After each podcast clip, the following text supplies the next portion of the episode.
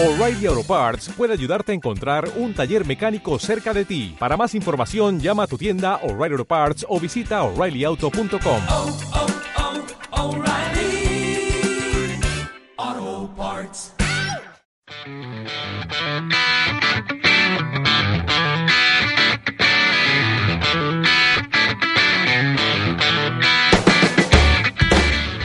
Bienvenidos amigos a este nuevo episodio de nuestro entrañable programa Vuelo Nocturno. Bienvenido Santi querido. Cómo extrañaba la bienvenida, cómo extrañaba estar sentado en esta pequeña silla dando la bienvenida a ustedes, queridos oyentes, y al señor Tomás Quevedo. Tenemos de todo, eh, lamentamos esta ausencia de dos semanas, vamos a aclarar porque eh, manejamos un poquito de misterio en las redes, lo cual me parece bien porque obligamos un poquito a los, a- a los oyentes a escucharnos. Eh, estuve resfriado y bueno, por motivo, no, no era COVID, quédense tranquilos, pero por motivos de, eh, de salud e higiene profesional Claro. hemos decidido posponer estas semanitas el programa. Podemos decir igual que era COVID. Podemos decir sí, me Como gusta. para dar más de seriedad. Para Era COVID. generar así como el, el mito, la leyenda. ¿Te imaginas que el COVID se pueda transmitir a través de internet? Y bueno, ahí sí que sería el fin del mundo. Claro, o sea, sacás el pendrive, ¡ta! Te tira un COVID. Te tira- sí. Bueno, viste que hubo una, había una época como que había muchísimo miedo de los pendrive por, por esto de los virus. Mi vieja tiró dos pendrives. Hermoso. Me dice. Hermoso. "Esto Innecesario, tiene- totalmente, tiene- sí, totalmente innecesario. Pero se formatea, mamá. No, tomá. eh, No, che, ¿me prestas tu pendrive? No, si te compré uno la semana pasada, es que tiene muchos virus y lo tiré. No, no, No. claro, claro. Pará, vieja, pará. Dámelo, Así- dámelo. a- así de intenso era el virus en la década del 2010, una cosa así. Así que bueno, como nunca es tarde, si la dicha es buena, aquí estamos eh, en, este, en este nuevo capítulo de vuelo nocturno. Eh, nos está empezando a pasar algo que es crítico y positivo a la vez. Eh, lo estábamos charlando justo antes del programa, que es lo siguiente. Nos dejamos de contar cosas con Santi, que además de ser eh, el copiloto de este programa, es amigo. Entonces dejé- dejémoslo para el vuelo, decimos. Sí, sí. Dejémoslo para- Entonces, de repente nos juntamos y nada, nos miramos las caras porque no nos queremos contar nada para dejarlo Claro. todo para, para este ratito. Y se nos escapan cosas y después decimos, che, esto estaría bueno comentarlo. Exactamente. Es una buena anécdota, Sí. un buen detalle. Uno, uno, bueno, uno de los temitas que estábamos charlando era eh, particularmente, eh, bueno, un- un- una escena final de lo que fue la saga, va, lo que es, perdón, la saga de Hielo y Fuego de, George R. R. Martin, y, y charlábamos del parecido.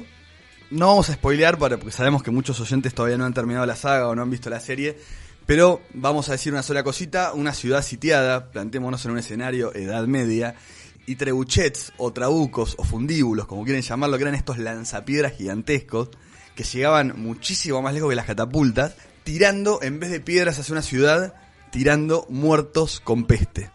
Claro, cuando el señor Quevedo me comenta esta escena, yo el libro no lo leí, pero vi la serie, y me comenta esta, serie, que, esta escena que está solamente en los libros, dije, apa, es muy parecido a cómo apareció la peste negra en Europa.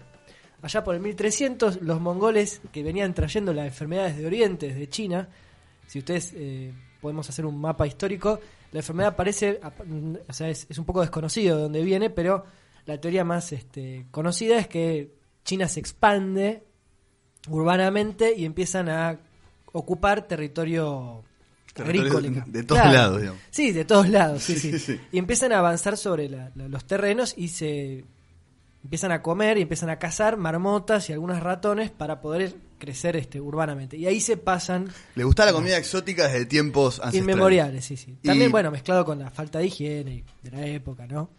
Pero cuestión que se enferman y con los mongoles que ya estaban molestando, o sea, ya hacía mucho tiempo que venían molestando, empiezan a enfermarse de esta peste negra que te, te dejaba esas pústulas oscuras Exactamente. sumamente infecciosas. Cuestión que los mongoles cuando empiezan cuando invaden toda Europa y empiezan a, a- a molestar a Occidente, uno de los reductos que, molestan era una ciudad eh, tomada por genoveses llamada Cafa. Los genoveses estaban aislados ahí, invadidos por una tribu de mongoles. Los mongoles con estos trabucos, al no poder invadir la ciudad porque estaba muy bien fortificada, se dieron cuenta de que había una estrategia mucho más factible para poder desestabilizar la zona de Cafa, que era tirarles a sus propios muertos con la peste para contagiarlos y que dejen la ciudad. Lo que lograron, porque los genoveses cuando empezaron a recibir esos cuerpos no entendían qué es lo que pasaba. Claro. Decían, estos tipos son unos animales. Hasta que ellos empezaron a enfermar. Llovieron hombres, digamos, ¿no? Exacto. Como dice aquel temita norteamericano, It's raining men. It's raining men. eh, men, dead, dead men. Dead Men, Dead men with- exactamente. eh, with the- no con sé, la peste. Con la peste. ¿Cómo se sí, dice con la. en inglés? Eh, eh, buena pregunta. Eh, pero te puedo decir el. Bueno, la peste negra La o, peste o negra. peste bubónica o Yersinia pestis, digamos por el nombrecito de, de la, Claro, la- la la- bacteria que causa todo este todo Este este, despelote, ¿no es cierto? Cuestión que los genoveses se empiezan a enfermar y escapan porque dicen esta enfermedad es mortal. Escapan, dejan la ciudad de Cafa a los mongoles. Los mongoles obviamente la, la- la controlan. Y los genoveses se van a Mesina, que es de donde venían, y ahí la pasan a toda Europa y pasa lo que todos conocimos, que es una reducción de un 14, un, no, un cuarto de la población europea falleció a lo largo de 30 años por Fue la una peste. locura. Sí, Fue bueno, la mayor peste de la historia sí, registrada hasta ahora. Sí, sí. Eh, la población, bueno, de- de- a- abarcó, digamos, desde el más chiquito hasta el más grande. Fue una locura absoluta. Algo interesante es cómo paró. Yo no sabía. A ver, simplemente con algo básico y cuidado, que es higiene. Literal, o sea, literal, la solución fue más baños, eh, controlar la población eh, urbana, que haya nuevos desagües cloacales y nuevos desagües pluviales, y se arregló. Está bien que para la tecnología de la época, eso tomó 20 años que se llevaron varios millones de personas en el medio, pero totalmente. vos decís, ¿cómo se controla la peste negra? Fue... eh, Con bañarse, che. Sí, y bueno, hubo un control eh, así De del estilo, del estilo cuarentena, como lo vemos ahora, pero muchísimo, muchísimo más agresivo. Sí. Es decir, estaba realmente estaban los militares, sí, las Fuerzas Armadas, mejor dicho, eh, en la calle y no dejaban que la gente salga para nada de la casa. Y sacaban los muertos a la calle Sí, y se secaban en el medio de la calle. Sol, sí. Bueno, también creció mucho la industria funeraria a partir de esto también. Claro. Porque, claro, vos dejabas los muertos en la calle era contraproducente. Entonces ahí empezó a crecer muchísimo esto del entierro, de quemarlos, de, bueno, toda esta cuestión. Es interesante porque toda la concepción que tenemos moderna del, del- del- la vida actual, mucho tuvo que ver la, la peste negra. Por ejemplo, la, la formación de ejércitos regulares no tiene que ver con eso, pero hizo que los ejércitos tuviesen más fuerza, que los, que los reyes tuviesen más fuerza que el, fe- que el señor feudal, algo que en la Edad Media, No venía pasando. no, en la Edad Media era más fuerte el señor feudal que el rey, el rey era una especie de título decorativo, y ahora el rey se, tuvo, se tenía que hacer cargo de todas las poblaciones, los señores feudales se morían, entonces empezaron a tomar mucho más control. Es muy interesante. Hay un video en internet que habla todo de la peste negra, de un sitio que se llama Pero eso es otra historia, así se llama el, el sitio, y tiene un video que explica en media hora toda la peste negra y todos los mitos y leyendas que hay alrededor de esto, como por ejemplo los famosos médicos con la nariz así como aguileña. Sí. Bueno, eso es, es renacentista, no es de la peste negra, nunca se llegó a usar. Bien, claro que uno, es verdad, uno lo, uno lo, Bueno, como esos mitos hay un montón. Bien, eh, y sin darnos cuenta, en este, en este pre-vuelo nocturno en el cual no nos queríamos eh, contar demasiado, empezamos a hablar de esta peste negra y para el programa del día de hoy hemos preparado la peste rosa también. eh, un, Empestados estamos venimos empestados, sí. bueno, seguramente un poquito influenciados por, por todo esto. por todo esto, exactamente. Bueno, la peste rosa, aquella, aquella infección, aquel, aquel problema de inmunidad que empezó a hacerse popular en los Estados Unidos, bueno, que se llevó a grandes. Estamos hablando nada más y nada menos que del HIV eh, barra SIDA, ¿no es cierto? Y, y bueno, la idea un poquito de, este inicio del programa es hablar eh, poquito de la parte biológica y, de todo lo interesante eh, de, de este virus e ir un poquito más hacia la parte social. Vamos a empezar hablando de la diferencia entre estas dos entidades. HIV, HIV es el virus y SIDA es el momento terminal de, De la enfermedad causada por el HIV. Es el momento terminal. Exactamente, son los últimos años donde ya aparecen enfermedades infecciosas asociadas. ¿Actualmente hay forma de volver atrás de esa situación? El tema es así, mientras más avanza la enfermedad, menos células inmunitarias tenemos y más carga viral hay. ¿Bien? Claro. Es decir, es una enfermedad que mientras nosotros antes eh, la diagnostiquemos y antes la tratemos, podemos evitar todo eso que viene después. Hay un estudio muy curioso que salió en España hace unos años, creo que a- hace algunos meses lo hemos comentado muy por arriba, que habla de que los pacientes HIV positivo, eh, bien diagnosticados, digamos, a tiempo y tratados como corresponde, viven más años que los pacientes no HIV. Y uno dice, ¿cómo, ¿Cómo puede, puede ser? Claro, exactamente. Bueno, por el simple motivo de que están yendo más tiempo a, eh, van más seguido, perdón, a, al médico. Bien, esta peste rosa de la que poco se sabía, eh, tiene otra particularidad, eh, digamos, fue muy afectada por todo lo que es eh, la carga social y de discriminación que existió desde el principio. ¿Quiénes eran los, ¿Quiénes eran los pacientes idosos? Bueno, lo hemos visto. Claro, tenía, tenía que ver un poco con la, el ocultamiento de un sistema moral, ¿no? Exactamente. Tenía que ver un poco con esto. Parecía que los que estaban fuera del sistema moral eran aquellos que tenían SIDA. Por suerte en la medicina con los años eh, se se ha empezado a, a dejar de decir, por ejemplo, la palabra sidoso, Claro. ¿no? La palabra tuberculoso. Sifilítico. Sifilítico, por ejemplo, exactamente. Eh, un paciente hace unos años eh, supo decir, yo no, soy una, yo no soy un sidoso, soy una persona afectada con SIDA. Bueno, este fue uno de los primeros eh, pilares, eh, o, o mejor dicho, emblemas, de todo este cambio paradigmático que había de tratar a la persona enferma como si fuese, eh, como si fuese algo menor, digamos, como si fuese primero además una enfermedad antes que una persona. ¿no es cierto? Y uno pensaría, por ejemplo, que la, que la discriminación quedó en los 80, en los 90 y... ¿No eh, es así? No es así, uno estaría equivocado. Paco Maglio, un, un amigo de la casa, supo decir que la sociedad está enferma de SIDA. Hoy en día sigue presente y la carga, eh, la carga discriminatoria y social que sigue teniendo es muy fuerte. Fijémonos una cosa, eh, a cualquier persona que ande por la calle si le preguntamos si prefiere tener diabetes o SIDA o HIV, Te dice, prefiero tener diabetes. sin embargo, es una enfermedad que se lleva mucho más muertos y que es mucho más grave. Eh, sí, ¿no? Exactamente. Yo tenía una amiga que me dijo una vez, le tengo terror al SIDA. Ella hablaba de, bueno, de la vida sexual, ¿no? De- de- Por supuesto. Y me dice, con- no quiero que me agarre el bicho, pero le tenía terror a eso. Y no había forma de decirle. Que primero no le tenga miedo porque hay miles de formas de, de evitarlo y también hay miles de formas de tratarlo. Totalmente. Y después que era mucho más probable que esto, si tenía un padre que había tenido diabetes, que tenga diabetes después de los 40, de que tenga SIDA. Y que eso sí es grave, que eso sí tiene que tratar de ir viendo de cómo evitarlo. Pero es, es, es- increíble cómo sigue existiendo es- esa, esa cuestión de, del miedo al, al qué dirán. Sobre todo eso te decía. Exactamente. ¿Qué van a decir cuando yo les diga a mis viejos que tengo SIDA? Totalmente. Pero no tenés SIDA. Bueno, pero tengo miedo de que eso pase. Yo me acuerdo uno de los pequeños logros que, que tuve durante la carrera de medicina eh, fue el siguiente. Una vez en un, un paciente, era un chico joven, tendría unos 27, 28, eh, estaba internado en, bueno, en la sala general. Bueno, eh, fui a hacerle interrogatorio, teníamos que hacerle todo el examen físico. Estábamos una cosa de una hora y media con cada paciente, una cosa así. Si salías a la media hora ya los profesores te miraban y sabían que te había faltado eh, muchísimo de, todo lo que teníamos que hacer. Pero bueno, con este chico eh, estuve charlando un buen rato, algo de una hora, me empezó a contar todo lo que le pasaba. Y, claro, cuando empecé a hacer el, el orden en la cabeza, tenía muchas de las enfermedades que produce el HIV, ¿no? Como criptococosis, bueno, neumonías por gérmenes atípicos. Todo, todas infecciones que nuestro organismo reacciona bien eh, en la generalidad, digamos. El tema es que este caso, cuando, claro.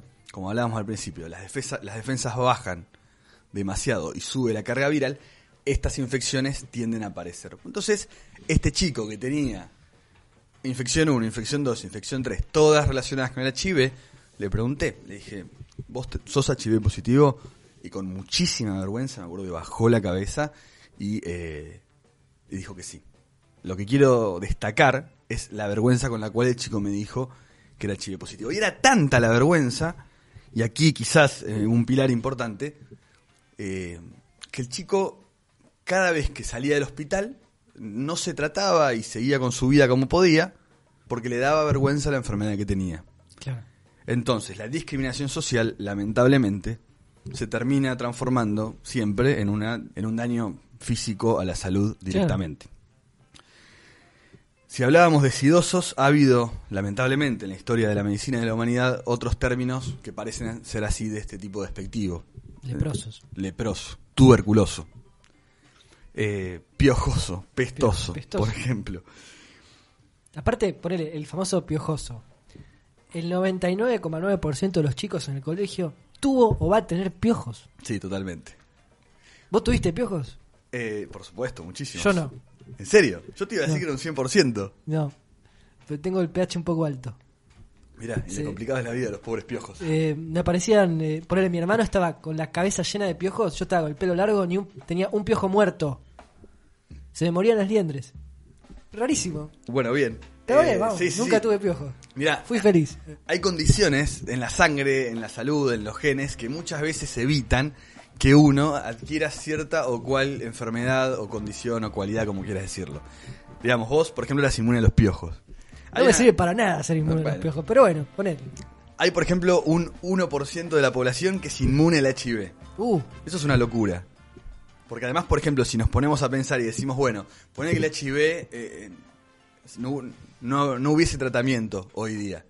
Y poner que el HIV, claro. claro. se expande del 100% al 99% de la, De la de la población. población. Bueno, un 1% sobreviviría. Y ese 1% daría después toda, digamos, una descendencia inmune al HIV, probablemente. claro. Obviamente habría algunos con, con variación que los haría susceptibles, pero serían los menos. Em, después, por ejemplo, en lo que es la zona del Mediterráneo, la gente que tiene la, justamente la llamada anemia del Mediterráneo es inmune a la malaria, Ah, mirá. que fue durante siglos la gran Enfer- pandemia, claro. enfermedad de toda esa zona. Bien, hablábamos entonces de términos y eh, algo curioso que, que se, se me ha planteado alguna vez es que sidoso, tuberculoso, leproso, como hablábamos recién, todas riman con, por ejemplo, asqueroso. Después, durante una época, también se ha hablado de pacientes que son hepáticos, pacientes que son cardíacos. Era un poquito mejor que Claro. decir cardioso, por ejemplo, claro. o hepatoso. O sea, fíjate cómo las palabras marcan toda una ideología que hay detrás. Y lo raro es que la hepatitis, por ejemplo, hay tipos de hepatitis que se transmiten de la misma manera que el HIV. Totalmente de acuerdo, Entonces, totalmente, sí. ¿Cuál es el sentido de una enfermedad y la otra? Porque sí, porque una sí y la otra no. Digo, Sí. de- digo. Bueno, yo no te digo a vos eh, ladilloso. Claro. No existe. categorizamos, digamos, con atributos o con palabras que son desacreditadoras aquello que no queremos eh, que nos toque, que nos contagie. De esa forma se construyó a partir de los 70, 80 a los idosos. Y uno pensaría que esto pasaba en Estados Unidos, lejos de nosotros. Bueno, como hemos dado el ejemplo recién de este chico, no. Y voy a citar cómo se trabajaba hace algunas décadas en lo que es nuestro querido hospital internacional de aquí de Mar del Plata. Había médicos, enfermeros que no se animaban a ni siquiera a atender a las, a los, a las pacientes que tenían HIV. Claro. No se sabía nada de la enfermedad, pero nada. Ni siquiera lo poquito que se sabe ahora del coronavirus, bueno, menos se sabía en ese momento del HIV. Y eh, ni siquiera los atendían y había muy poquitos médicos, y hoy algunos siguen atendiendo, que pese al riesgo que conllevaba atenderlos, que en realidad no pasaba nada, pero bueno, por lo que se creía en ese momento, por una cuestión humana, los atendían. Eh, podríamos dedicar un poquito este, este segmento, esta, esta reflexión, esta, esta información a, todos aquellos médicos que, que se la han jugado sin saber nada y que atendieron igual a los pacientes con HIV. Se empezó a conseguir información, se empezó a, a llegar a nuevas conclusiones, a lograr nuevos resultados. Hoy, por suerte, el tratamiento viene muy bien, pero bueno, siempre estuvo esta carga de discriminación. Y mm, hay otra cosa, ¿no? Interesante. Se empezó a hablar en un momento de personas de riesgo, ¿sí? Algo típico en una enfermedad, ¿no? Claro. Y, y varios infectólogos a lo largo de estos últimos 20 años, 30 años, han dicho, bueno, ¿personas de riesgo para quién? ¿Para los pacientes que están enfermos? O sea, ¿son personas de riesgo para ellos mismos? ¿O son personas de riesgo para los que somos entre mil millones de comillas sanos? ¿Se entiende lo que quiero decir? Claro. Es decir, este, bueno, pacientes de riesgo. ¿De riesgo para quién? ¿Para ellos o para los otros?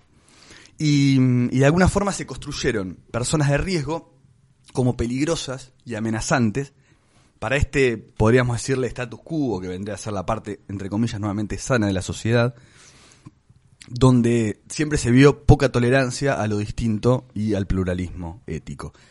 ¿A qué voy con todo esto? ¿Quiénes eran los pacientes HIV positivos? ¿Quiénes fueron los pacientes HIV positivos en la historia? Los homosexuales, las prostitutas, Los drogadictos. los drogadictos. Pongámosle nombre y apartémoslos de la sociedad. Primero que HIV le puede agarrar a cualquiera. Sí, a ver, yo tengo el caso de un conocido, eh, es el- una- una ex, un amigo de mi tía que falleció porque era hemofílico en los 90 y en una transfusión le dieron HIV. Falleció, por supuesto, en la época no había nada, pero bueno. A ver, no era ni homosexual, ni era prostituta, ni era drogadicto, era hemofílico. Y como no se sabía, las, las, eh, muchas de las dosis de sangre y plasma que había dando vueltas en los hospitales tenían carga de SIDA. Y demás está decir, porque ya nuestros oyentes nos conocen, que por supuesto ni ser homosexual ni ser prostituta, Está mal, exactamente. Y digamos, hasta el drogadicto mismo es una persona con una enfermedad. claro. No es alguien para juzgar y apartar de la sociedad. Pareció que de alguna forma que la, que la aparición justamente del HIV durante muchos años ayudó a actualizar discriminaciones sociales previas. Y acá eh, alguien dijo algo que me gustó mucho, que los grupos de riesgo de alguna forma ya estaban imputados previamente y el HIV fue la excusa perfecta para que sean procesados. Pasó otra cosa además. Se dejó de lado el temor natural al contagio de una enfermedad con el espanto del contacto con una persona. Y de pronto, además de espantar el virus, también nos espantaba aquellas personas a las cuales se señalaba, digamos, de eh, como grupo de riesgo.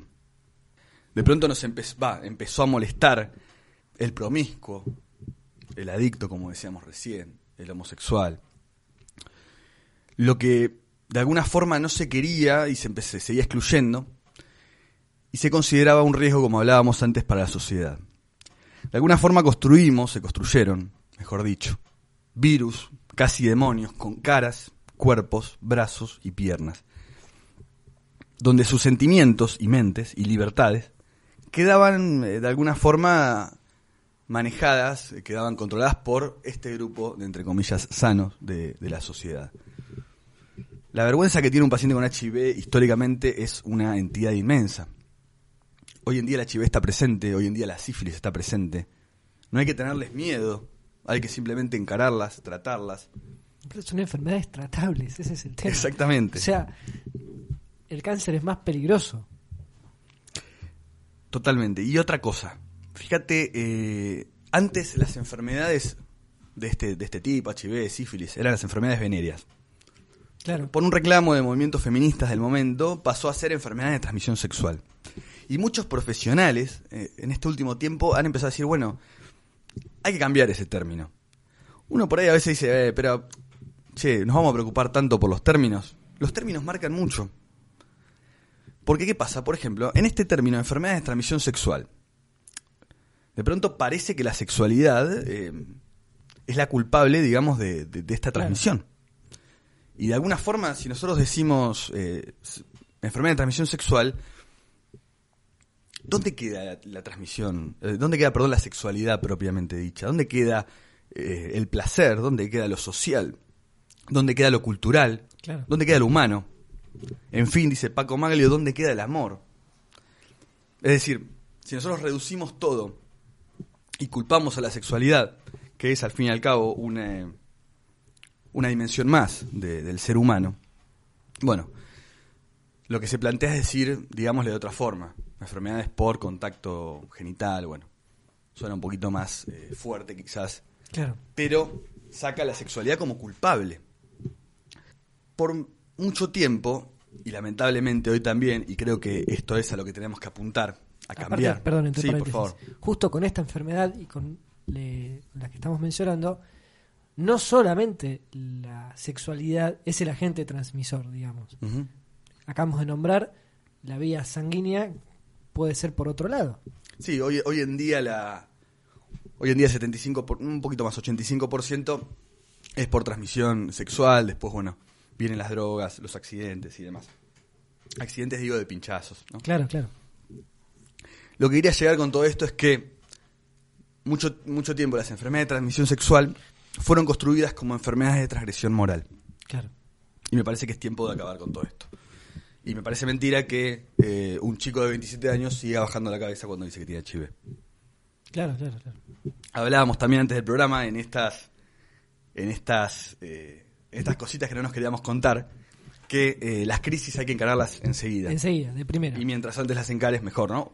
Humilde consejo con, con todos los paréntesis de, de quien las comillas, perdón, de quien lo dice, las crisis hay que tratar de encararlas enseguida. Todas las crisis, todas. Las de salud sobre todo. La de salud sobre Porque el tiempo es apremia. O sea, si a vos te encuentran un, un tumor, cuanto más pronto sea, mejor. Y estas enfermedades también. Totalmente. Así que cuando les moleste algo, cuando les duela, cuando, cuando a un amigo le diga, che, ¿te hiciste el PAP? Che, ¿te hiciste el examen de sangre? Hacételo. Había una. En, en la antigüedad estaban los famosos leprosarios, que en Argentina estuvieron hasta hace muy poco tiempo y creo que quedó alguno dando vueltas en nuestro país. En donde, claro, vos te dejaban con lepra y te dejaban encerrado. Hubo una famosa isla de leprosos.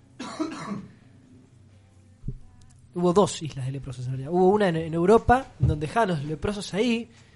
Y los leprosos después empezaron a tener su vida social, empezaron a edificar, a construir. Y bueno, hasta A que. exportar, ¿viste? Claro, no, importar. no, pero era, era ri- ridículo porque eh, empezaron a tener su sistema político interno y obviamente cuando empezó a avanzar mucho la medicina, eh, Cambió el asunto. cambió el asunto y la isla quedó vacía. Hoy en día esa isla es muy visitada por una cuestión así de turismo dark, turismo gótico, ¿no? De ir y ver los misterios. Y fue un enfermo de, de- de lepra el que empezó a darse cuenta de que, bueno, eso, tenían que organizarlo porque la isla era un caos, o sea, la gente estaba muerta en la calle y tenían que empezar a organizar la isla porque si no iba, iba a ser imposible. Otro caso también interesante es el de la isla de Molokai, en Hawái. Hawái tenía uno de los leprosarios más grandes del mundo. Y hubo un sacerdote de una orden que ahora no recuerdo que lo mandan a Molokai. Si usted vaya a Molokai, condena de muerte. Sí, sí. Te vas a agarrar lepra y te vas a morir. Te vas a morir. Que, bueno, ¿qué es lo que le pasó? Hoy en día santo, San Damián de Molokai. Y lo que pedía el, el sacerdote cuando estaba en funciones era eh, que por favor vengan enfermeras. Que por una cuestión de discriminación y de que el contagio era muy alto, no querían atenderlos. O sea, vos imaginate la locura que significaba esto, que vos tenés una persona enferma y la mandás a morir a una isla.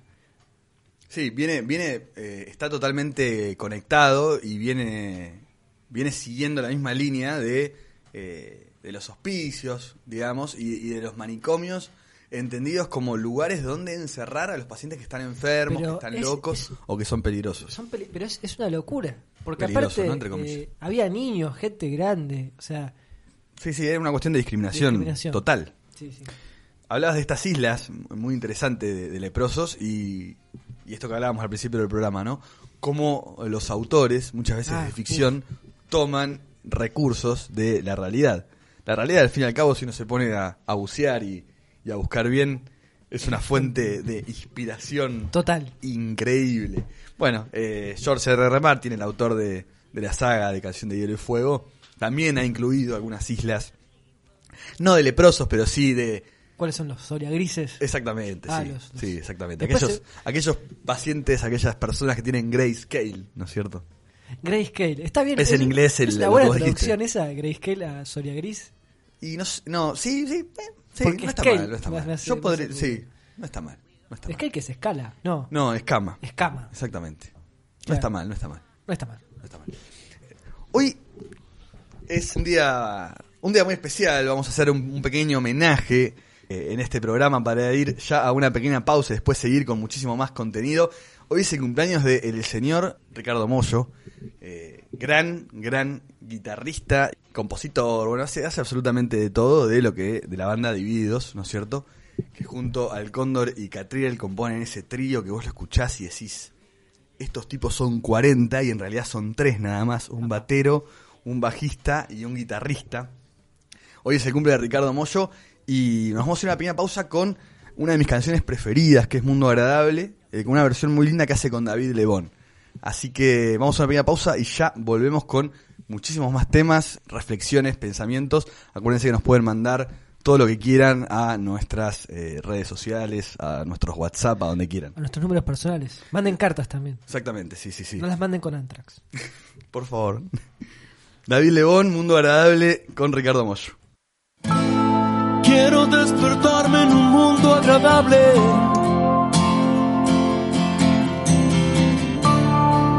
Quiero darme libertad.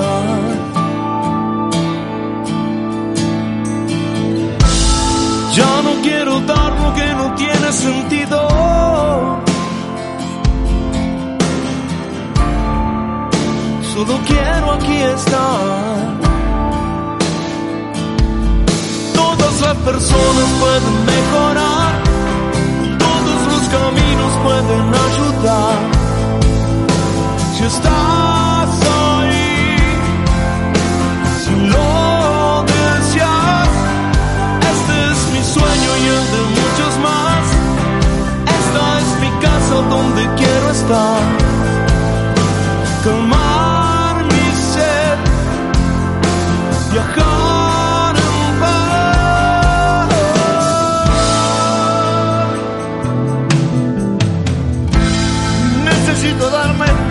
Espacio en el tiempo.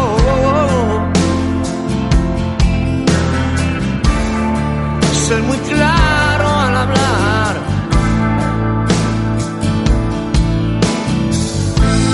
Sin informaciones que castiguen mi centro. Solo quiero alcanzar. Uh, y todas las ideas pueden mejorar,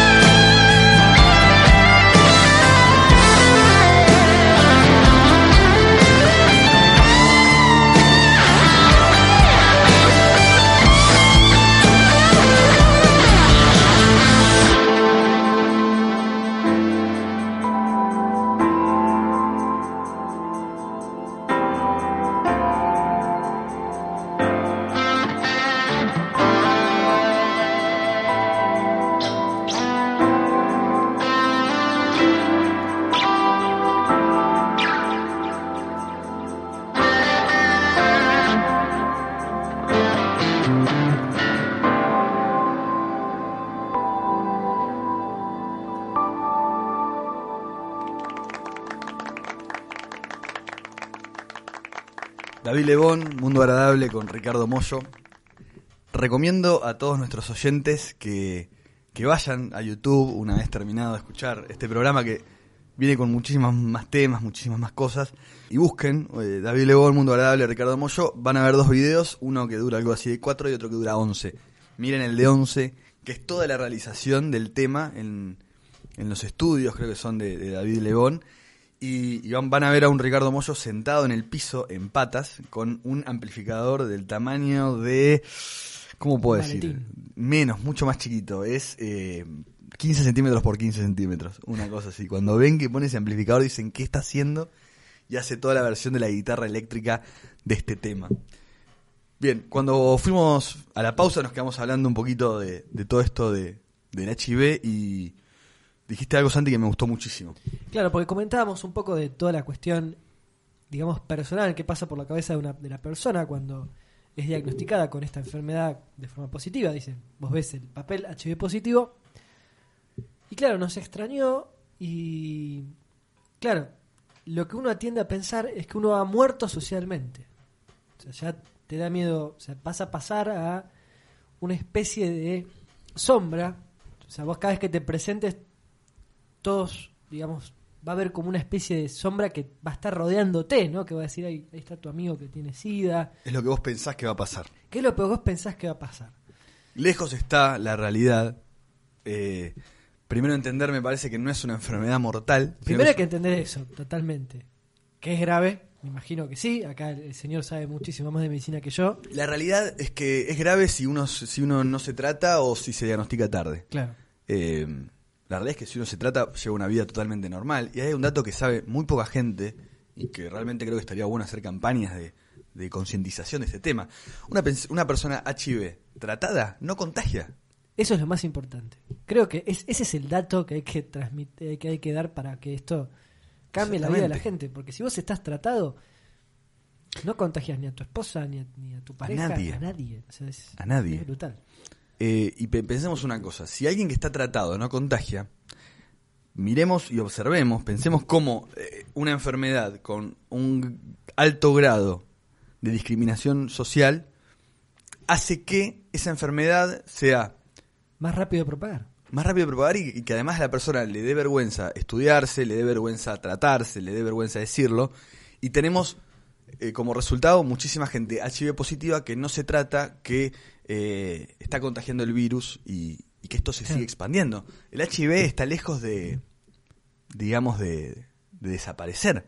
Teniendo en cuenta, fijémonos, si no estuviese toda, toda esta carga social arriba, Sí, sí, este si la gente se vuelta. tratase, la enfermedad desaparecería. Claro. Como desapareció eh, la viruela, por ejemplo. Claro. Hasta que bueno, aparecieron nuestros queridos antivacunas y, y Y no algunos, algunos han aparecido, pero está virtualmente erradicada porque se dejó de contagiar, dejó de aparecer. Con el HIV eso es posible Claro. y hay que buscar llegar hasta allá. Es muy difícil, es muy difícil. Totalmente. Hay que tratar de, de romper esta cuestión de que uno muere socialmente cuando es diagnosticado positivo y ir al médico y decir, mira, Totalmente. Está lejos de ser, como decíamos recién, una enfermedad mortal. también porque además hay una cuestión. eh, en nuestro país, por ejemplo, la medicina es mucho más accesible, acceder al- a la salud, ¿no? Creo que no me equivoco. Sí, O- sí, los tratamientos están, si bien a veces hay que hacer filas, hay que, hay que comerse, digamos, eh, grandes de- tiempos de demora, eh, la realidad es que la accesibilidad de los medicamentos está. Habría que buscar la forma de, de aprovecharlos al 100%. Vamos a dejar de lado la polémica que hubo en el año 2009 sobre unos famosos medicamentos adulterados o que tenían dosis menores y que hacía que el retroviral no haga efecto. Pero bueno, en nuestro país técnicamente acceder a la salud es, es de, es de bien público, así que si estás diagnosticado podés ir al hospital tranquilamente. Y habría que preocuparse para que el Estado, por ejemplo, trate, por ejemplo, cólera que hay en el norte de nuestro país y que es un pecado mortal que en nuestro país, siendo el supuesto granero del mundo, el supuesta potencia de Sudamérica, que no lo es por supuesto, tengamos cólera y otras enfermedades altamente tratables simplemente con tener un par de cloacas y de otras este, bienes de salud normal, como es por ejemplo agua potable y desagües en las calles. Hablar es el primer camino y encargarse es, es lo que Ni sigue. hablar de gente, de chicos hoy en día en este país, no hay que irse muy lejos. Hay chicos que van diagnosticados al hospital con parásitos, Totalmente. Con sarna. con sarna. Eso es salud básica. O sea, eso es agua, jabón y comida. Lo básico para vivir. Ah, hemos generado este. Nos agarró un ataque de. de- Sí, sí. ya está, esto, loco, esto que hablamos A de. los tiros, pa, pa, pa, pa. Sí, sí, sí. Esto que decimos de, de hablar y después eh, hacerse cargo. Creo que en gran, en gran parte eh, tu idea, Santi, de, de hacer vuelo nocturno y mi idea de seguirte en este proyecto, de esto que es comunicar y comunicar las cosas bien como primer paso. Esto es comunicación. Acá decimos lo que nos pasa, lo que sentimos, un poquito lo que queremos también. Sí, obvio. Y, y para ir empezando a reflexionar sobre otro tema, eh, dijiste algo de los 90, de estas pastillas adulteradas, y hoy tenemos el aporte de nues- nuestra profe, la señorita Angie que nos ha mandado dos poemas, una reflexión y, eh, y un, un texto final, digámosle, que eh, un poco plantea algunas cosas, un, un episodio en particular de los 90. Qué década rara. Qué década rara, qué década rara, qué década rara. Y nos invita un poquito a decir, bueno, ¿qué otra cosa en los 90 estuvo muy... eh, De más. muy de más. Hemos citado aquí en este programa el, el ejemplo de Menem y la estratosfera. Pero bueno, Creo que, ese hay miles de creo ejemplos. que lo de la Menem y la estratosfera fue el menor de los problemas. Exactamente. Al contrario, creo que nos dejó grandes anécdotas eso, pero el resto por ahí habría que... Vamos a dar inicio a la parte más eh, literaria, más de letras de Vuelo Nocturno, con una frase de Jorge Luis Borges, ni más ni menos, en, ese, en esa mítica compilación que es Ficciones. Fíjate lo que dijo Jorge Luis. Si el honor y la sabiduría y la felicidad no son para mí, que sean para otros. Que el cielo exista, aunque mi lugar fuese el infierno. Que yo sea ultrajado y aniquilado, pero que en un instante, en un ser, tu enorme biblioteca se justifique. Jorge Luis Borges, bueno. ficciones, no recuerdo el cuento en particular. Muy lindo, muy lindo. Me pareció increíble. Genial. Y me recordaba una, con una reflexión de nuestro querido maestro, el señor Alejandro Dolina, en un programa del año del Niopa, que dice, si a mí me toca el infierno, quiero que me pique, quiero que me duela. En ese momento estaba con Rolón en el programa, así que lo mira y le dice, lo digo mirándolo a usted, Rolón, no voy a pagarle para que usted evite que me duela. Si me ha sido dado el infierno, pues que me duela, y que, si he sido castigado por la desgracia, que me atormente. Esto de pedir que el infierno le duela a uno, no es solamente por ese cierto placer por la tempestad, sino el no renunciar a la condición humana. Si uno está en el infierno es por haber cometido algún desliz respecto de, de lo que uno entiende como bien. Y yo es posible que sea muy malo, pero yo soy hincha del bien. Entonces, como quiero jugar limpio, sé que puedo cometer muchísimos errores e inequidades. Yo pago. Yo pago esta noche. Y si la cuenta es grande, será porque habremos consumido mucho. Está muy bien, Está muy bien, está muy bien. está muy bien.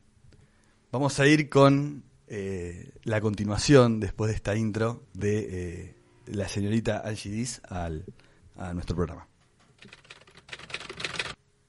Poema 1.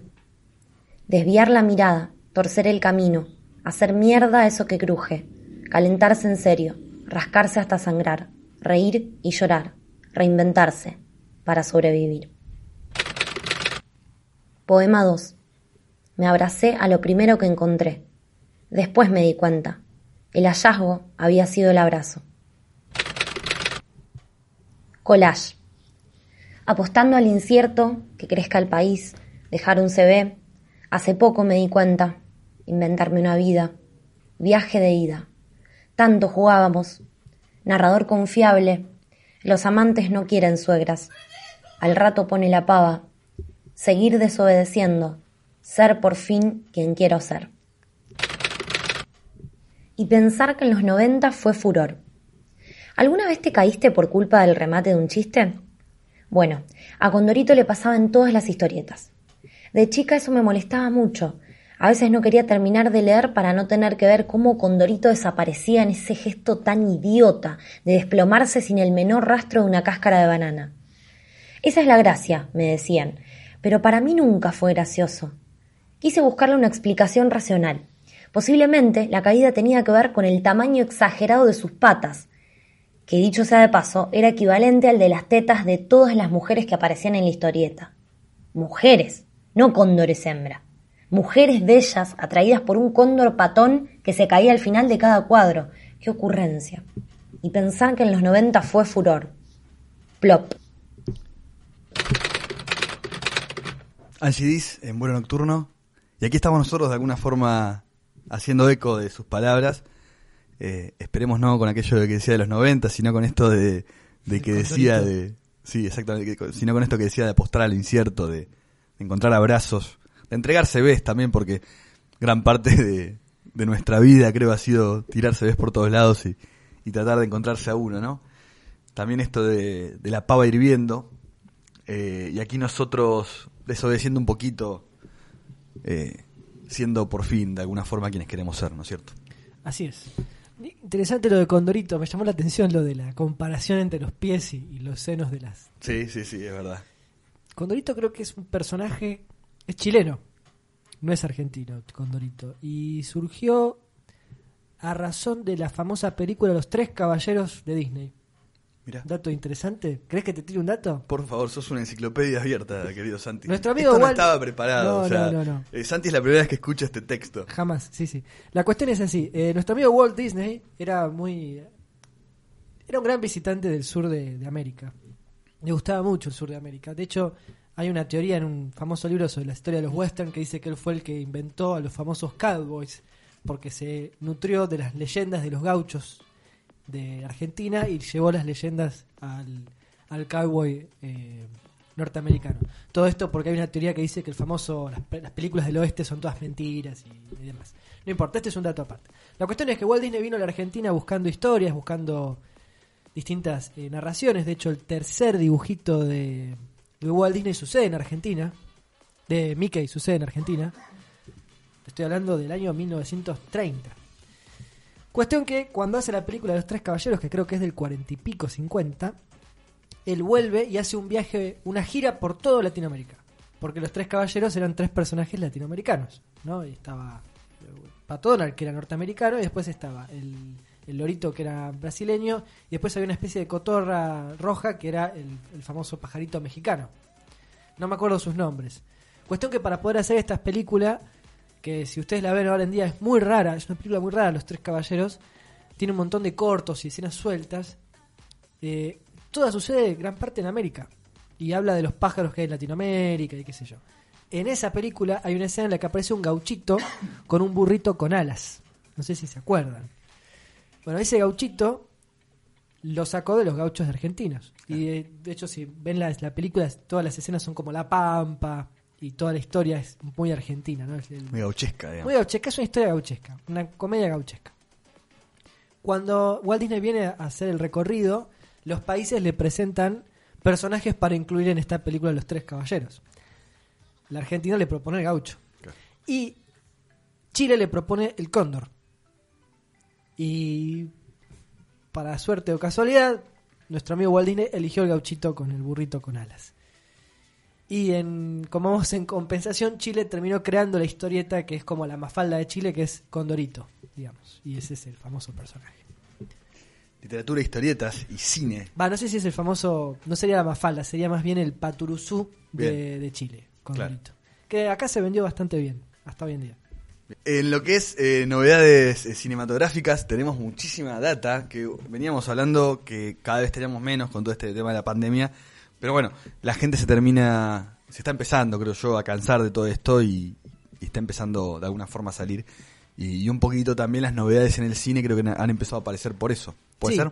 Hay de todo. Quizás, a ver, tenemos la, la novedad que nosotros esperamos con ansias, eh, querido Quevedo, que es cuando se estrena Doom, cuando se estrena. Duna. Aquí, en este programa, siempre hablamos de, de la Sí. saga de Duna. Nuestro amigo Timothy Clamel, si no sé cómo se pronuncia, Sí. eh, nos prometió que para este mes tenemos tráiler. Bien. Ya estamos cerca. Ya estamos cerca. Sí. Estamos- este mes tenemos tráiler. Muy bien. Pequeño comentario, Duna es eh, de- la llevada al cine, digámosle, de eh, una saga de muchísimos libros, épica. Un padre también creo un poco de George R. R. Martin, este de mucha de gran parte de la fantasía sí. actual. Está, se, se nota que Star el Wars. tipo, eh, Star Wars ni hablar, se, no- se nota que el tipo marcó un camino, bueno, los libros valen totalmente la lectura. eh, y ya ha habido películas no con los mejores resultados No, la verdad que no. creo yo. Y, y esto un poco están hablando de que va a ser como el Señor de los Anillos, En- con la historia de Duna. exactamente, a esa altura, digamos, ¿no? A esa altura, sí. Va a ser una biología, dos películas. Que ya están filmadas las dos, aparentemente. O sea, ya, ya no van a volver a grabar. Van a hacer el. Lo que es la segunda parte va a tener una postproducción, pero no va a tener una regrabación. Por otro lado, bueno, eso en cuanto a Duna, que como da- dato interesante es que se planea que se estrene en diciembre. Dudo que sea así, pero bueno, ahí está. Tenet, que era la otra película de Christopher Nolan, que decía él que iba a estrenar en julio. Julio ya pasó y no se estrenó. como era de esperar, y él dice que la va a estrenar en noviembre y de vuelta la va a estrenar en cine. No sabemos si va a llegar, puede ser que sí, puede ser que no. Veremos qué pasa, ¿no? Cuestión que nuestros amigos de Disney tomaron una decisión hermosa, pero también polémica. A ver. Disney quería lanzar para principios de mayo, mayo, sí, sí, mayo, junio, Mulan, la adaptación live action de Mulan, criticada por muchos por su por cómo es la adaptación, si era fiel a la película original, si no, si bueno. Si va a ser otra cosa. Eso a nosotros no nos interesa, lo que nos interesa es que va a ser estrenada en diciembre en Disney Plus. O sea, si vos tenés el este Netflix de Disney sería. exacto. Pero acá hay un detalle. A ver. ¿Cuál es el problema? Que para verla tenés que tener Disney Plus. O sea, tenés que pagar a Disney para eh, tener el servicio de streaming pago para verla. Pero además tenés que pagar la película para verla. Que cuesta 30 dólares. Ah, imposible. Claro. ¿Cuánto cuesta ir al cine super full en Estados Unidos? 10 dólares. Cuesta más o menos una entrada. Entre 10 y 15. Depende si es IMAX, si es 4D, si es 5D. Ya uno pierde la, la noción. Pero está entre 10 dólares. Estamos hablando de que es el doble de lo que te sale la entrada. Sí, sí, es mucha plata además. Los tipos se escudan diciendo que no. Lo que pasa es que esto es porque, como la vas a tener siempre, la vas a poder volver a ver. Te tengo que cobrar las veces que la vas a ver de nuevo. Ay, nada, nada. Nah, no estoy de acuerdo. Creo que la excusa es que saben que en cuanto la larguen se va a piratear Claro. el toque. O sea, es que ese es el se gran, piratea. el gran mal, digamos, que... Yo calculo que, digamos, al ritmo que viene la piratería en los últimos 20 años, el único, eh, digamos, la única forma de ingreso que van a terminar teniendo las películas es por la publicidad que hay en las películas y quizás por lo que le pasen eh, plataformas de streaming como Netflix, eh, Vos sabés que, Disney Plus, vos sabés que la de Amazon. Claro. Sabés que cuando estalló Netflix en todo el mundo, hará cuando fue el 2011, 2012. Más o menos. Bueno, cuando estalló Netflix, cayó brutalmente la descarga de torrents, pero nivel 50%. Y los tipos dijeron, ya está, arreglamos la piratería. Hicieron una movida que fue distinta. En vez de contratar servicios con una gran cantidad de películas, eh, como si fuesen bibliotecas, lo que hicieron fue la movida inversa. Cada servicio, cada productora tiene su propio servicio de streaming. Claro. Warner va a tener el suyo que va a estrenar el año que viene, Disney tiene el Disney Plus, Netflix tiene su propio, o sea, Disney- Di- Netflix abandonó tener su biblioteca para producir su propio material, cosa que le, le costó una deuda que hasta hoy en día no va a poder pagar, de hecho se calcula que el año que viene o entra en bancarrota o algo va a tener que hacer. O alguien lo compra. Muy lo que probable. probablemente ocurra. No, sí. es que es muy probable que lo Sí, sí, compre Yo creo que sí, Disney Plus, seguramente. Disney o Besos, el de Amazon, ese. Bezos, lo va a comprar porque tiene una deuda que es millonaria. Gastaron millones de millones de dólares para producir material que ahora no les es redituable. Claro. Porque gastaron para producir series que no están teniendo éxito. Porque no es que gastaron toda esa plata en una serie tipo Juego de Tronos y se llenaron de plata. No, gastaron en todas series chiquititas y en todas películas independientes que no están gustando. Además de eso, surgen otras plataformas con su propio contenido. Entonces, ¿qué sucedió con esto? Al no tener bibliotecas con gran cantidad de material, volvió a dispararse la, la demanda de torrents y de descargas ilegales. Pequeña crítica además. eh, Netflix cada vez está peor. Cada vez se ve peor. Es horrible. Cada vez se ve, se ve más pixelado. eh, ¿En serio? sí, yo el otro día estaba viendo una película acá en la compu y era terrible lo que se veía. Yo reconozco que soy un tipo exigente con los píxeles y que me ¿Ah, gusta sí? que esté, sí, que esté ahí en Ultra 1080, HD, que sí. se vea bien. Si vamos a ver una película, una producción, miremosla bien. Esa, esa es mi postura. Yo ¿no? te hago una pregunta. Sí, Si vos ves una película medio pixelada la paso mal. Me, me di cuenta que la paso mal. y si la escuchás mal, pero la ves bien, Y también. Y es mucho más probable que la dejes de ver porque se escucha mal. Sí, creo que sí. No lo sé. Es raro verdad. eso, ¿viste? Sí, sí, no le he prestado atención. Porque si vos la ves en 480, ponele por ahí, la, la terminás de ver. Si es medio, No, mali- medio mata, berreta, Te mata, te mata. Pero sí, puede ser. 480, una buena calidad. Yo ya te digo, veo un capítulo de 20 minutos de una serie y me lo bajé en pesa 2 gigas. Me gusta que se vea bien, bien. ¿Me entendés? Claro. Eh, y bueno, Netflix eh, ya está cada día peor. O sea, realmente. Igual las cosas. Eso por un lado. Después también hemos hablado de la, ilusión de contenido que genera. No, pero el contenido que tiene es malísimo. El otro día vi esta película, El Hoyo se llama. Ujú. Malísimo. No, no la vi. No sé ni quién actúa, nada. No, no sé, yo tampoco. Actúan gente con. No, es un desastre, porque aparte todo el mundo dice que es una crítica al capitalismo. No, Juan Carlos, es una crítica al comunismo soviético de cajón. La historia es así, es una especie de cárcel o de lugar en donde la gente está dividida como en estamentos y en una especie de pozo, tipo que el caballero de la noche enciende, y la gente está en estos niveles. Hay gente que está más arriba y hay gente que está más abajo. Y va cayendo atrás de una plataforma comida. Claro, si vos estás arriba comes más, están abajo comen menos. Claro. Pero ¿cuál es el problema? Esa gente no trabaja. Claro, bueno, la película después trata la historia de cómo uno trata de escalar y otro trata de subir y tratan de romper todo este sistema, lo, lo logran, lo logran, pero no importa, no vamos a spoilearlo. Cuestión que está todo el mundo en las redes diciendo que esta es una crítica al capitalismo, porque te dan las cosas. No, porque si vos vivís en una sociedad capitalista, vos tenés que producir para comer. Y Claro. acá no están produciendo nada. Están comiendo. O sea, la crítica que, se, que le hace el comunismo al capitalismo es que vos no parás de producir y no parás y seguís ganándolo lo mismo. O seguís comiendo lo mismo. Acá no están trabajando, son presos. Se les da la comida. No hay, no hay meritocracia, que es lo que tanto hemos criticado en esta mesa. Por lo tanto, para mí es una clara alusión al régimen de reparto. Que es Totalmente. que hay un organismo enorme. Un padre. Claro, un estado gigante que es controlador de toda tu existencia, que te alimenta y te discrimina y te mantiene en estamentos, que los cuales vos no podés subir. Si vos estabas en la Rusia de la década del 60, no importaba dónde trabajabas, ibas a ganar lo mismo y no ibas a poder ni subir ni bajar de clase social. Claro. A no ser que seas del partido y bueno, escales militarmente, pero era más difícil también. Eh, Nada, cuestión que- me, quedé, me quedé maquinando, imaginándome la película. No, me dieron un poquito de ganas de verla, No, pero no sintiendo que sí la. No, la- bien, ok, bien. No la mires, no la mires. O sea, te recomiendo que no la mires. Recomendación de esta semana: eh, bájense por Torrent porque no está en Netflix. El Club de la Pelea, ese clásico de, de Brad Pitt y otro actor, no me acuerdo cómo se llamaba. Edward Norton. Edward Norton, exactamente. Eh, qué peliculón, la volví, bueno. la volví a ver el otro día eh, y bueno, dije, menos mal que la volví a ver porque no la vi hace como 10 años. Que ese plot twist final. Sí, es tremendo. Y Uh, tiramos un spoiler, Tiramos un pequeño spoiler. que tiene un Va plot a haber un plot twist en algún momento. Eh, ¿Sabes lo que me comentaba Axel? Eh, bueno, un amigo que escucha el programa, que tienen esta página en, eh, en Instagram y, y en, y en Twitter, que es como no la viste, que hacen reseñas de películas y series recomendadas por nuestros oyentes si la quieren seguir. Eh, que un poco Brad Pitt en esa película marca un cambio en la concepción popular de belleza eh, en, el, en el mundo. Digamos, sí. Que antes de esa película se consideraba al hombre, eh, ya te digo, popularmente bello, entre comillas si se quiere, eh, como aquel tipo grandote, muy trabado, muy gigantesco. Y eh, Brad Pitt lo que, lo que plantea, bueno, es un tipo apuesto, por supuesto, fachero, como, como quieras decirle, Estamos en un pero que es de- flaquito y marcado. Bueno, un poco cambió en ese momento la concepción de belleza que había, ¿no? Me pareció un dato interesante. Interesante. Flaquito, marcado, pelo corto.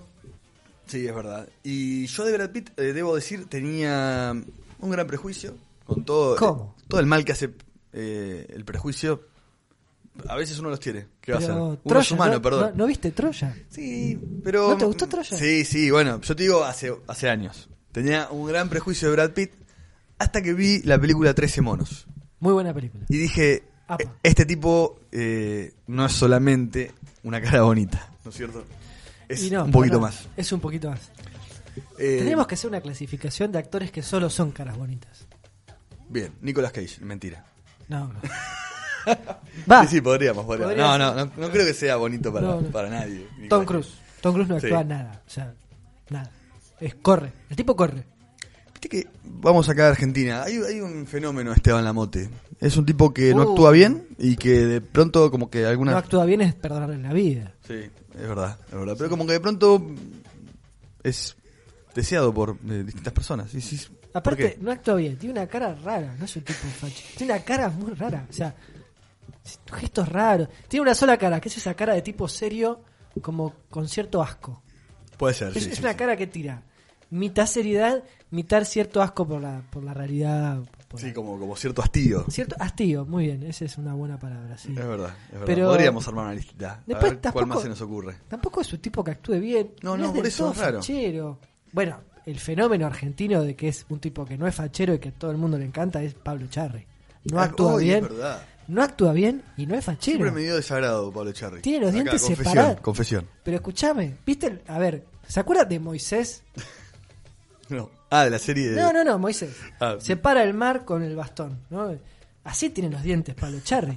Tiene una separación dental. A ese chico hay que decirle que vaya al, al dentista. Y, No sé, pero no, no, no, me, no me gusta tampoco. y la voz que tiene es un asco. Esa voz de, de- como de, de- No sé. ¿Qué otro actor? ¿Qué otro actor que sea... Porque aparte no actúa. Diego Peretti no es un tipo fachero, pero actúa bárbaro. Sí, sí, es verdad. Un crack, un crack. Al Pacino también. Pero, escúchame, o sos lindo o actúas bien o las dos cosas, pero ni una cosa ni la otra y que gane factures en dólares me llama la atención. Sí, sí, sí, es verdad. Este, bueno, amigos, vamos eh, Con este ataque anti, llegando actores este- lindos. Sí, sí, sí. A este, a este final de, de este programa del día de hoy. Gracias amigos a todos por ser parte de este vuelo nocturno donde anduvimos por letras, anduvimos por eh, por HIV, anduvimos por ficción, realidad, eh, un poquito de todo, me parece. Bueno, y, y cine, por supuesto. Dentro de las novedades de cine nos faltó una, me parece. Leyenda de Ang. Ah, la leyenda de Ang, sí, es verdad, me he olvidado, justo. Atento. Sí, eh, nuestros amigos de Netflix justamente estaban produciendo, no sé si sabían, la leyenda de Ang, la nueva adaptación de eh, el Avatar de Net de Nickelodeon original. Y estaban los creadores originales de la serie trabajando en conjunto con nuestros amigos Netflix y por diferencias creativas, atente a la palabra, los creadores originales dijeron nos vamos. Nos vamos de aquí. Qué cagacín que nos da ¿ah? a los fanáticos de Sí, estar ahí como... y, "Ah". y estuve leyendo por ahí que eh, justamente los creadores decían, bueno, seguramente lo que hagan va a estar bien, va a ser algo bueno. Creo que fue la respuesta política que dieron a la prensa. Y pero porque tienen los derechos incautados, pero ¿qué otra cosa van a decir? Claro, pero dijeron, no era lo que nosotros queríamos y por eso nos vamos. ¿Cierto? Va. Áspero, áspero. Áspero. O, o sea, vos pensás que los creadores de la leyenda de Ang trabajaron en la pésima adaptación del año 2010 con M. Night Shyamalan y habían quedado medianamente contentos. No sé qué adaptación es esa. La, de, la de la leyenda de Ang, la del maestro del aire. Ay, sí, me acuerdo, sí, que es bastante, fue un desastre. Sí, bueno, sí, los tipos trabajaron ahí, no les gustó, pero no se fueron del proyecto del todo. Ahora, Claro. ahora sí se van. ¿Con qué nos vamos a encontrar? No lo sé. Lo sabremos a la verdad. Amigos, gracias por ser parte de este vuelo nocturno. Como todas las semanas, pueden mandar de todo lo que nos quieran comentar, de reflexiones, pensamientos, conclusiones, abrazos, besos. Todo por ahora por medios de, de WhatsApp, que es el medio, el medio digital que nos une, ¿no es cierto? Así es. Y bueno, nos vamos a ir con Nadie es Perfecto de, eh, del Indio Solari, aquella y los eh, fundamentalistas del aire acondicionado. Y nos vemos eh, la semana que viene nuevamente. Dale.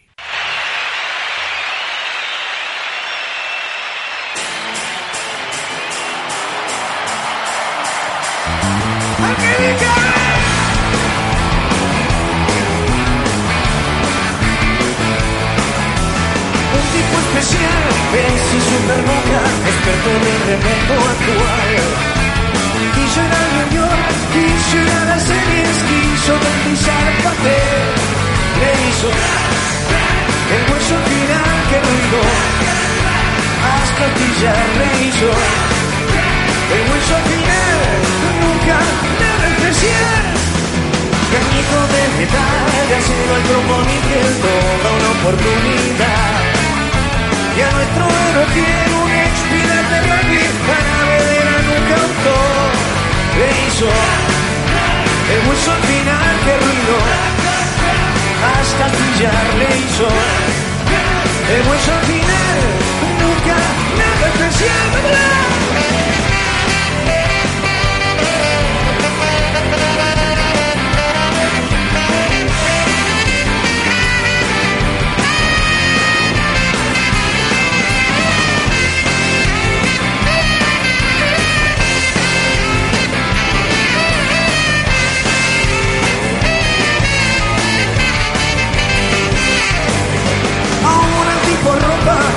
Un bolchevique y con la soga al cuello va.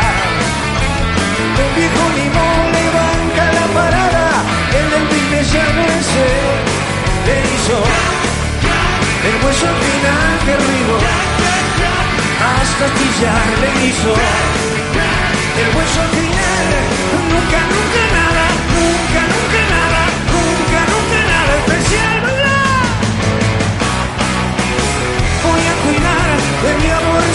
conmigo y borracha por mi más otra vez. Llama mínimo boy. Yo no la cambio por nada cuando empieza a bailar. Voy a intentar en mi amorcito que mordió el vidrio por mi más otra vez. Ella maneja su voz. Cuando me muerde